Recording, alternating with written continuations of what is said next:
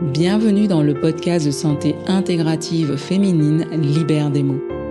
Nous abordons la santé préventive et curative des femmes, qu'elles soient mamans ou non, en bonne santé ou malades, en quête de leur physiologie ou en quête de sens.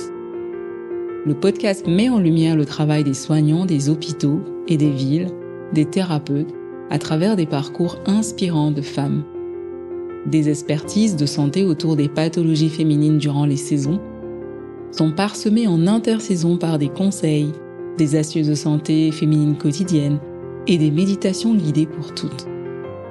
Vous découvrirez aussi les mots des hommes qui soutiennent ou soignent les femmes. Lorsque l'épisode vous a plu, merci de soutenir notre travail avec un 5 étoiles, vos partages, vos commentaires sur les plateformes de diffusion. Merci au studio Schmooze. Un grand merci à tous nos invités qui se livrent à vous parfois dans des conditions extraordinaires, à travers leurs mots. Bonne écoute.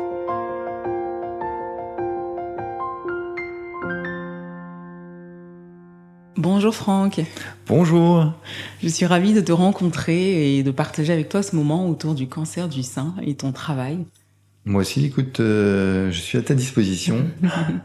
et on va partager tout ça avec les auditeurs euh, qui vont nous écouter.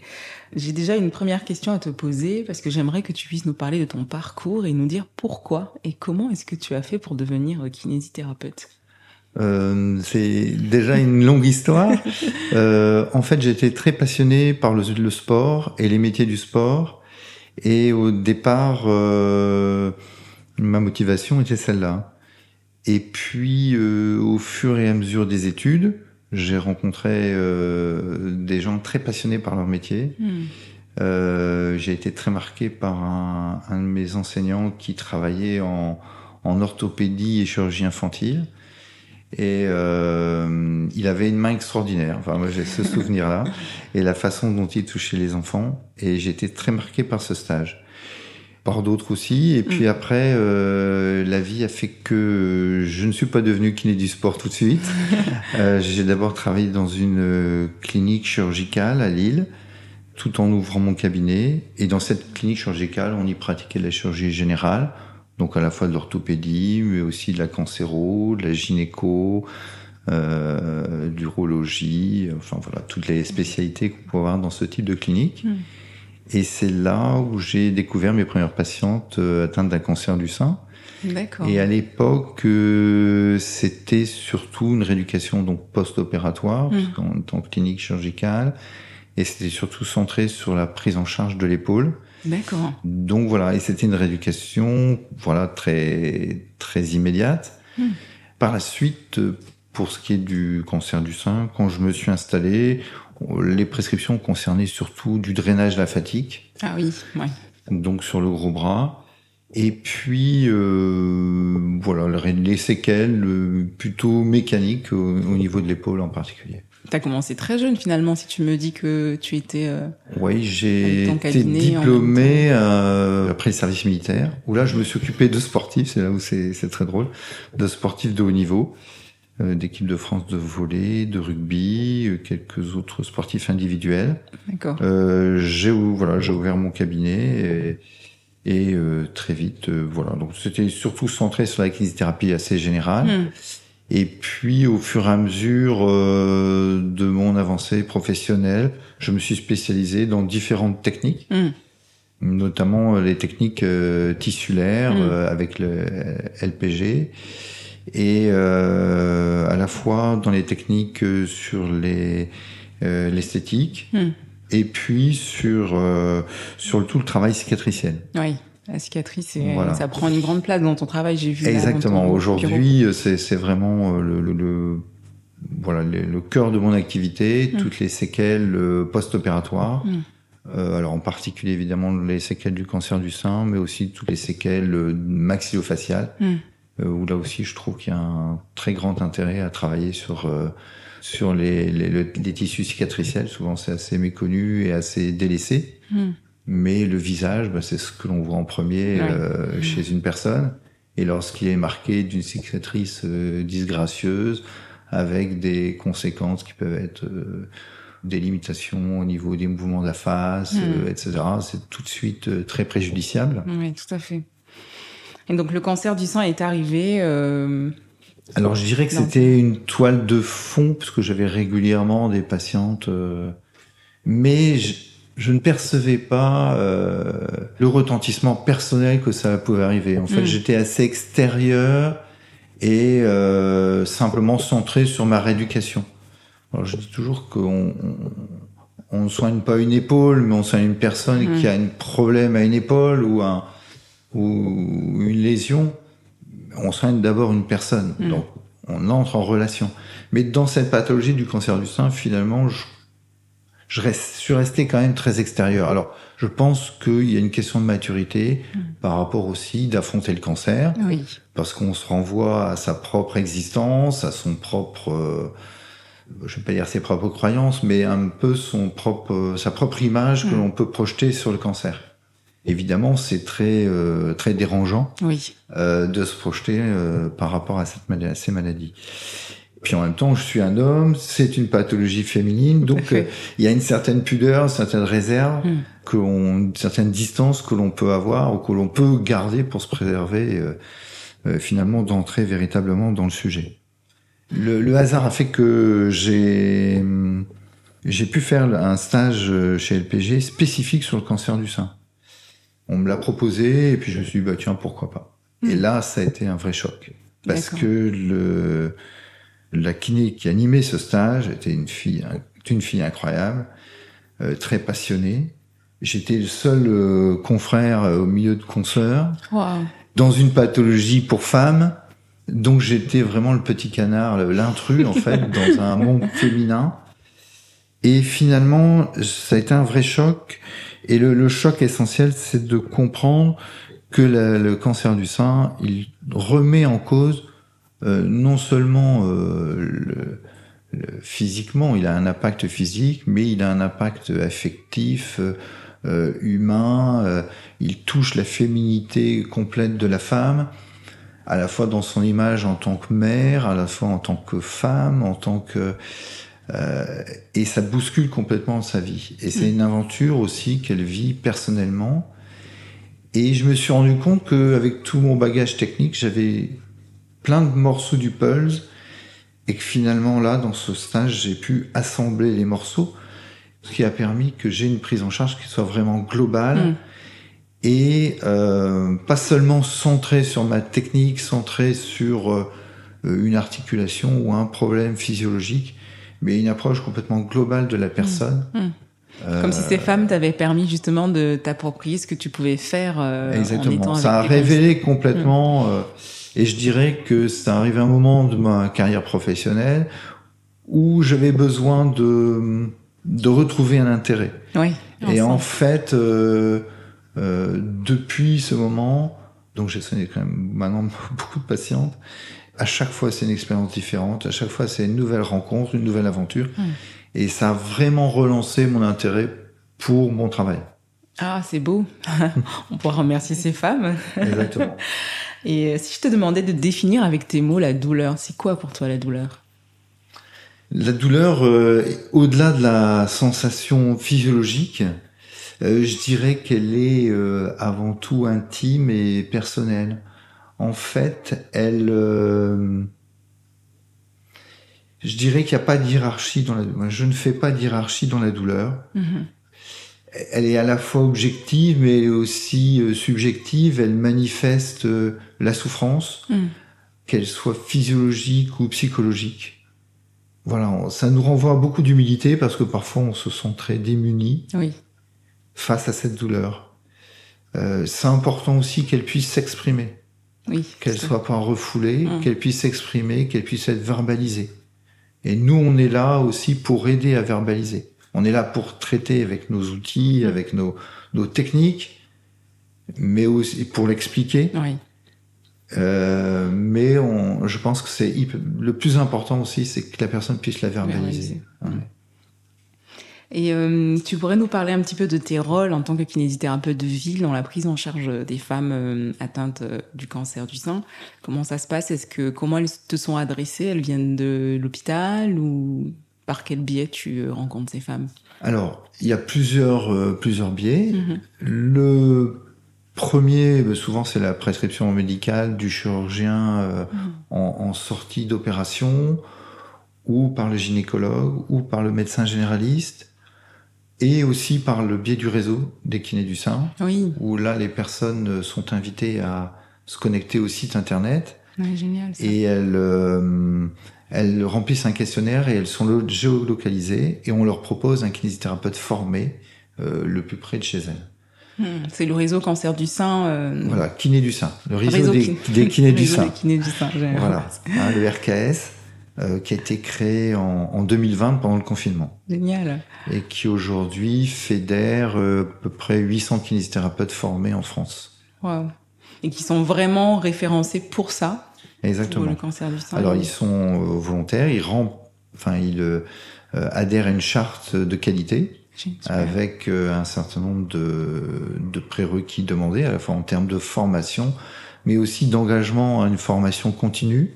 Hmm d'engagement aussi en termes de prise en charge, de choses qui sont tellement évidentes, mais d'une prise en charge individuelle, euh, d'une prise en charge euh, dans le temps, euh, d'un véritable accompagnement okay. euh, de, de, la patiente.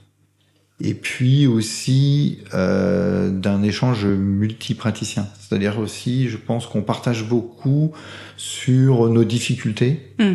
Euh, par rapport à certains types de prise en charge. Les, les prises en charge sont très variées, les traitements très variés. Le cancer survient à des âges aussi très ouais, différents. Tout à fait. Euh, et de malheureusement de plus en plus jeunes.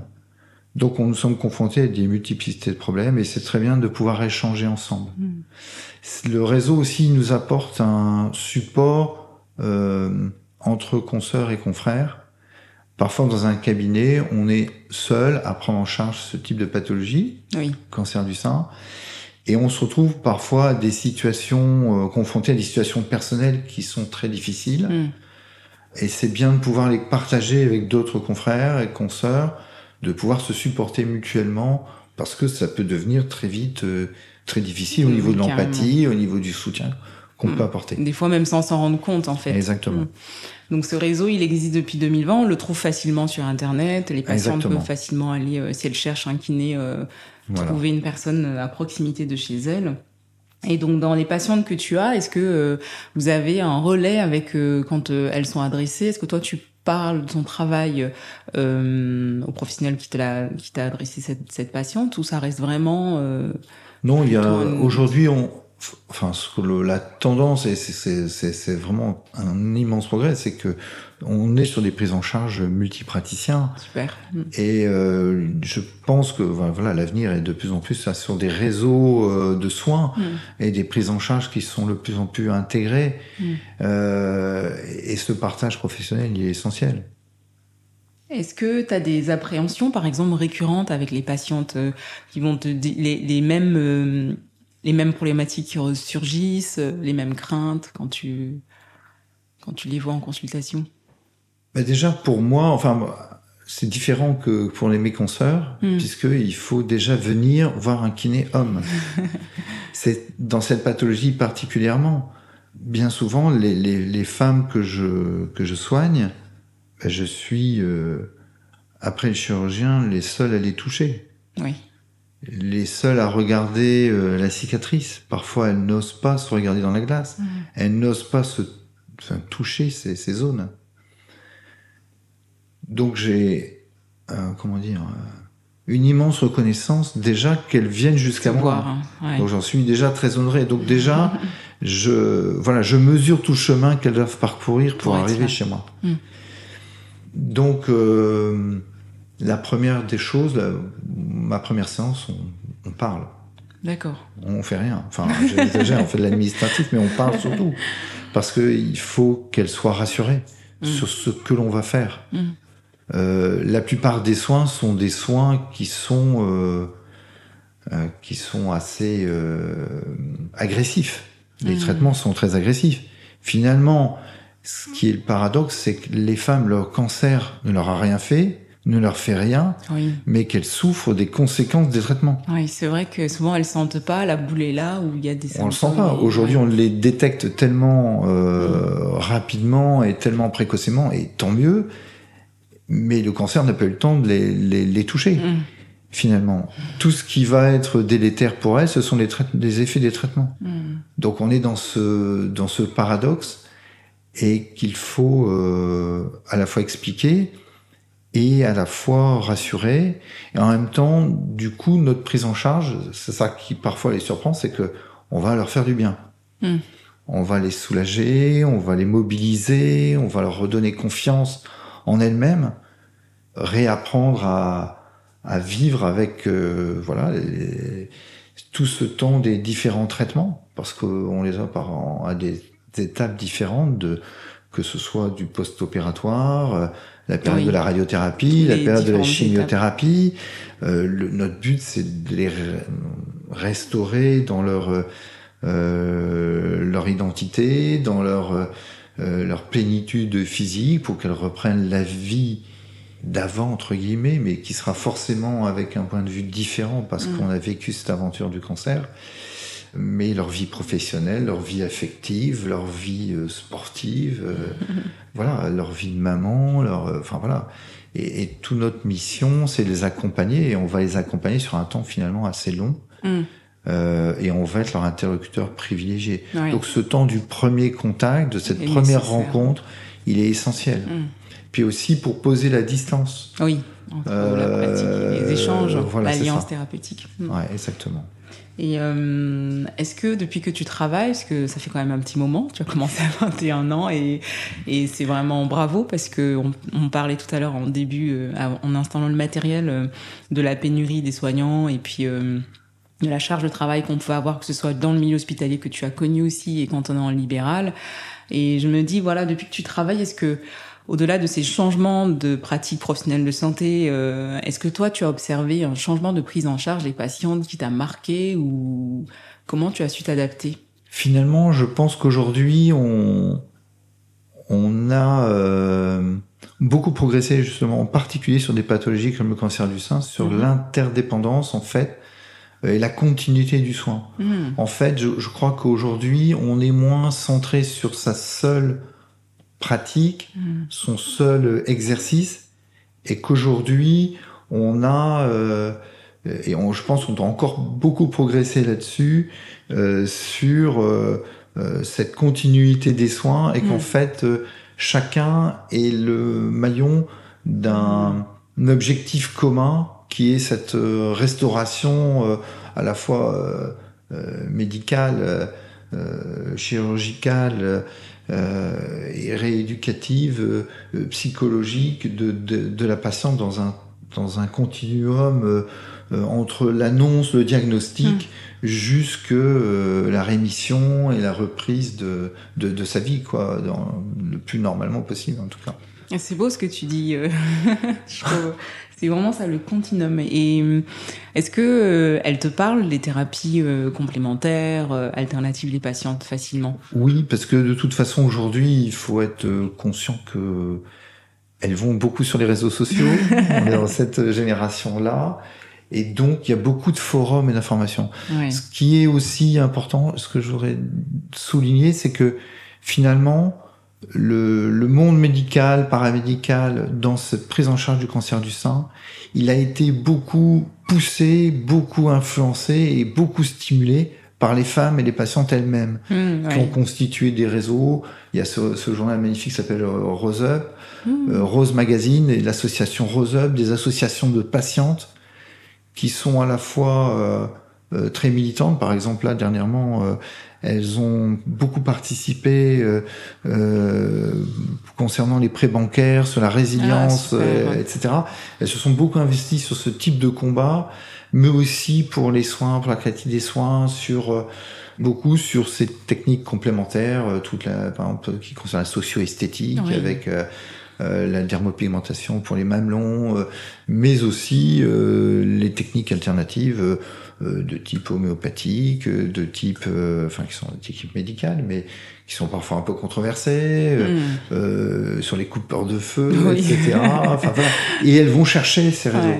Et il y a des très très belles initiatives comme la Maison Rose à, à Marc-en-Barœul, ouais. Mon Bonnet Rose, mm. qui est au départ une initiative de patientes mm. et qui ont créé un outil extraordinaire au service des femmes qui est vraiment un lieu de ressources avec de multiples intervenants, c'est magnifique. Donc tout ça, ça nous interpelle en tant que praticiens mm. et on, on va aussi euh, conseiller à nos patients de participer, que ce soit euh, Dragon Rose, euh, mm. euh, des activités sportives, etc. Il y a tout un réseau, de, un maillage aujourd'hui qui est euh, formidable et qui, qui, a été en fait à l'initiative des patientes mm. elles-mêmes. Donc ça, ça nous oblige, ça nous pousse beaucoup. Et je trouve ça très stimulant en fait. Ah, super. C'est une belle, un bon, un bon point de vue, je trouve. Et euh, tu pourras nous montrer tout à l'heure justement un exercice que tu proposes aux patientes euh, que tu rencontres. On, on, essaiera de mettre ça dans une petite vidéo.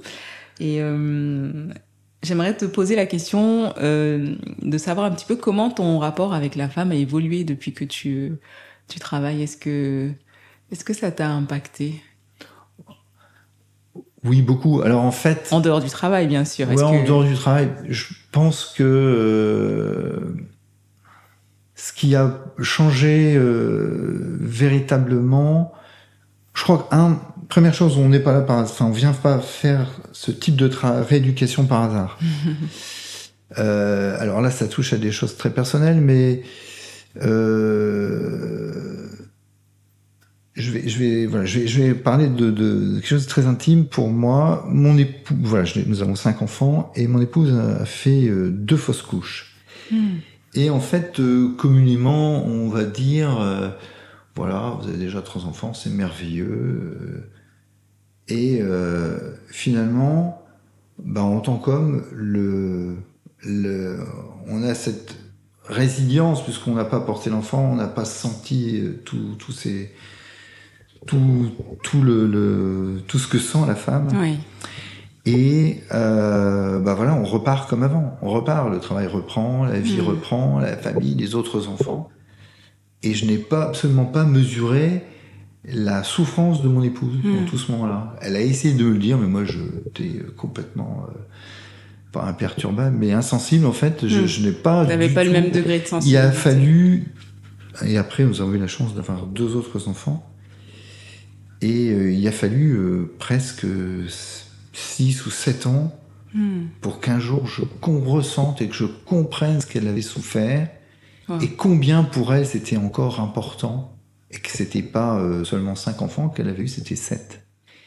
Et en fait, euh, je me suis dit que quand j'étais confronté à la pathologie du cancer du sein, je me suis dit aussi qu'en tant qu'homme, euh, on pouvait très bien passer à travers. Souvent, les femmes me disent, mmh. je rentre de la clinique, mon mari était fantastique dans toute la période où il m'a accompagné, etc., pour les, les, diagnostics, pour l'opération, etc.